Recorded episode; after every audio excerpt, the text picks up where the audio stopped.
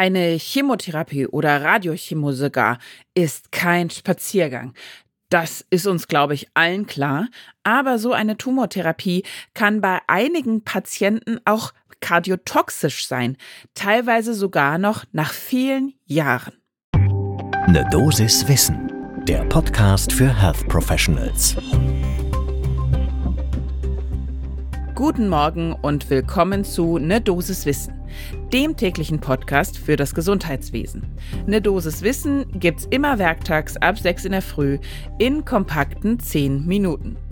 Mein Name ist Laura Weisenburger. Ich bin Ärztin und wissenschaftliche Redakteurin bei der Apothekenumschau und heute ist Freitag, der 10. November.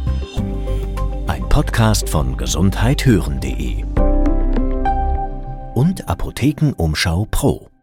Wir wollen uns in der heutigen Folge genau das anschauen, das Herz und Chemo- bzw. Radiochemotherapie. Was macht das eigentlich auf lange Sicht? Wie geht's dem Herzen da? Da gibt es noch nicht sehr viel leider, aber aktuell eine neue Studie, die im Cancer Medicine erschienen ist. Und wir haben auch mit einem Experten natürlich dazu gesprochen. Diesmal ist es Stefan van Häling. Er ist Oberarzt am Herzzentrum der Universitätsmedizin in Göttingen und er bestätigte uns da auch, in der European Society of Cardiology ist die Kardio-Onkologie momentan ein großes Thema. Daher, ihr wisst, was jetzt kommt, große Themen verlangen nach großen Tassen Kaffee. Holt euch die und dann starten wir.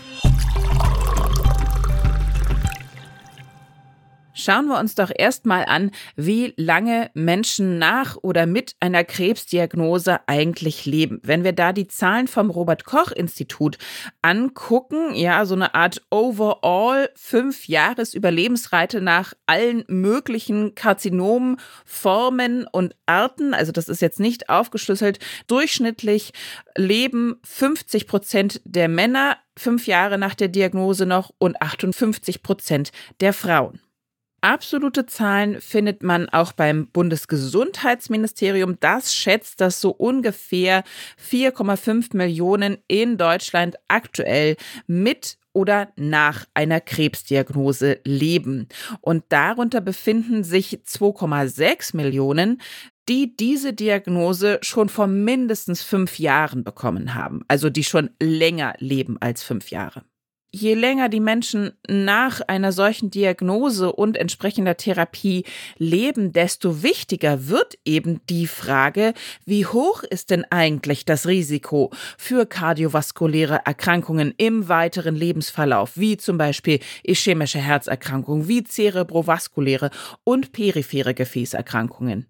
Denn dass sich da ein erhöhtes Risiko abzeichnet. Das ist ziemlich plausibel, wenn man sich natürlich die ganzen Risikofaktoren auch anschaut, die ja bei beiden Erkrankungen, also sowohl Herzerkrankungen als auch Krebserkrankungen quasi gemeinsam sind. Sowas wie zum Beispiel höheres Alter, Nikotinabusus. Und wenn man dann auch noch in Betracht zieht, dass viele Tumortherapien eben kardiotoxische Nebenwirkungen haben können.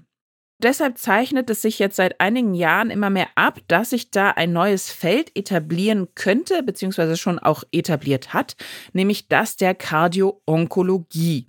Die Datenlage dazu ist leider noch ziemlich überschaubar, aber eben eine neue Studie, diesmal aus Neuseeland, ist eben just erschienen und die schauen wir uns jetzt mal genauer an.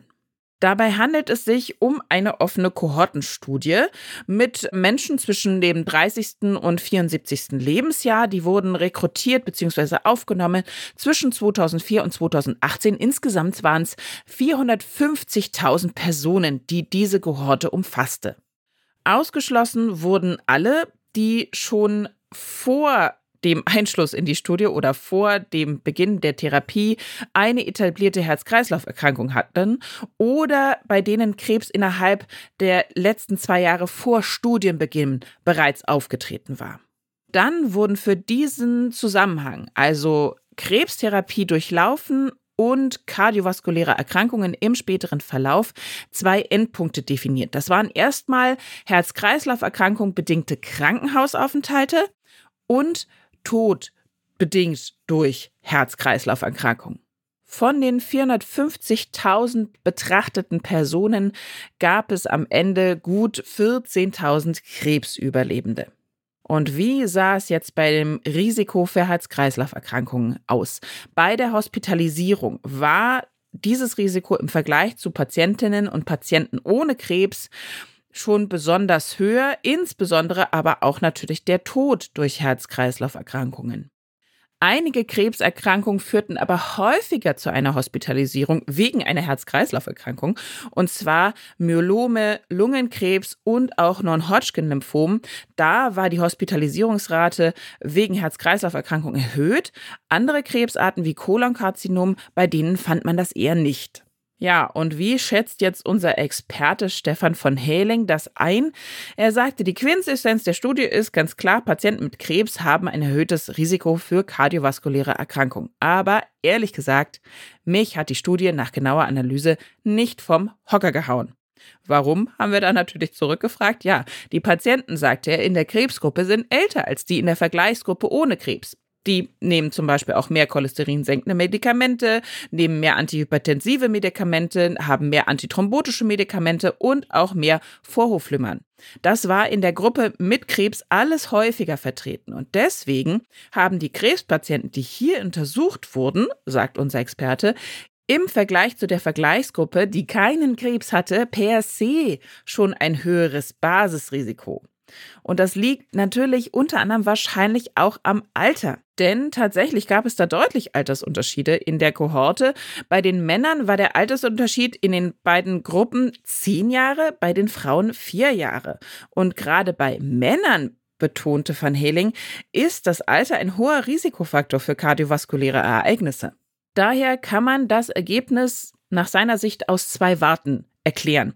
Die eine wäre, dass eine Krebstherapie langfristige Effekte haben kann.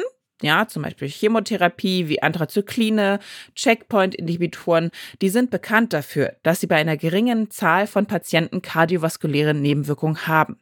Und das kann auch langfristig auftreten, also nach Jahren, betont unser Experte. Und darf man auch nicht vergessen, Bestrahlung kann ebenfalls kardiotoxisch wirken. Das heißt, habe ich jemanden vor mir, bei dem die linke Brust zum Beispiel bestrahlt wurde, dann haben diese Patientinnen und die Patienten, die es ja auch gibt, auch viele Jahre später eine erhöhte Wahrscheinlichkeit, eine koronare Herzerkrankung zu bekommen. Das weiß man inzwischen. Er erklärte uns auch, dass es inzwischen schon erste Empfehlungen für ein Jahr nach der Chemotherapie für jede einzelne Erkrankung und jede einzelne potenziell kardiotoxische Therapie gibt. Nämlich wie oft sollen die Follow-up-Untersuchungen und so weiter gemacht werden.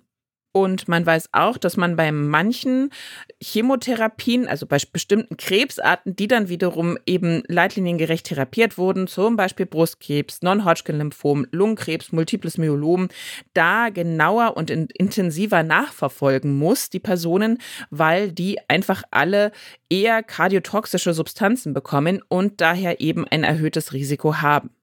Von Heling betonte aber auch, man muss festhalten, diese kardiotoxischen Nebenwirkungen betreffen unter 5% der Behandelten. Aber gerade wenn man eben einen Patienten, eine Patientin schon mit einem erhöhten Risiko hat und die in diese Therapie reingehen, weil sie kardiologisch vorbelastet sind, muss man eben besonders intensiv überwachen. Es gibt auch schon eine Leitlinie zur Kardioonkologie. Da geht es allerdings eher um Risikoassessment und noch relativ wenig um Therapien. Und er betonte auch, es gibt noch keine kontrollierten Studien dazu. Das Problem ist, dass es eben sehr lange dauert, bis da so wirklich sich ein Problembewusstsein von diesen beiden Faktoren Krebs, Krebstherapie und kardiologische Problematik etabliert. Letztendlich ist die schwierige Aufgabe, dass man in jedem Einzelfall prüfen muss, ob das größere Risiko vom kranken Herzen oder vom Krebs ausgeht. Das sind sehr schwerwiegende Entscheidungen. Und er hat tatsächlich auch eine Empfehlung für alle niedergelassenen Kolleginnen und Kollegen uns gesagt, denn natürlich sind das diejenigen, die ja die Patientinnen und Patienten längerfristig dann betreuen, nachsorgen. Und er meinte, als Hausärztin, Hausarzt sollte man niederschwellig an diese Probleme rangehen. Ja, wenn man weiß, dieser Patient hier von mir hat irgendwann mal irgendwas Herztoxisches bekommen, beispielsweise Bestrahlung auf die linke Brust oder Mediastinumbestrahlung bei Speiseröhrentumor, dann muss man da auch so ein bisschen 10 oder 20 Jahre später noch dran denken und den mal ganz niedrigschwellig zum Kardiologen schicken. Man nimmt, kann auch Laborwerte abnehmen wie Troponin. Und wenn man dann tatsächlich was feststellt, dann sollte man aber diese Person am besten in ein spezialisiertes Zentrum schicken, weil das ist nicht unbedingt was, sagt er, wofür sich jeder Kardiologe interessiert. Und als Zentren nannte er zum Beispiel, die das schon gut etabliert haben, die Universitätsmedizinen in Göttingen, Heidelberg, an der Charité und auch Essen. Und wenn ihr jetzt sagt, Mensch, das war alles so wichtig, aber es ist so viel, wie kann ich mir denn das alles besser merken? Dann wäre eine Möglichkeit, ihr schaut jetzt auf Instagram nach, sucht da unseren Kanal, eine Dosis Wissen und da fassen wir immer im Laufe des Tages nochmal diese Folge für euch zusammen mit den ganzen wichtigsten Fakten dazu. Dann kann man sich das ganz einfach abspeichern, kann das teilen, kann das liken, verschicken, was auch immer. Ein Podcast von gesundheithören.de und Apothekenumschau Pro.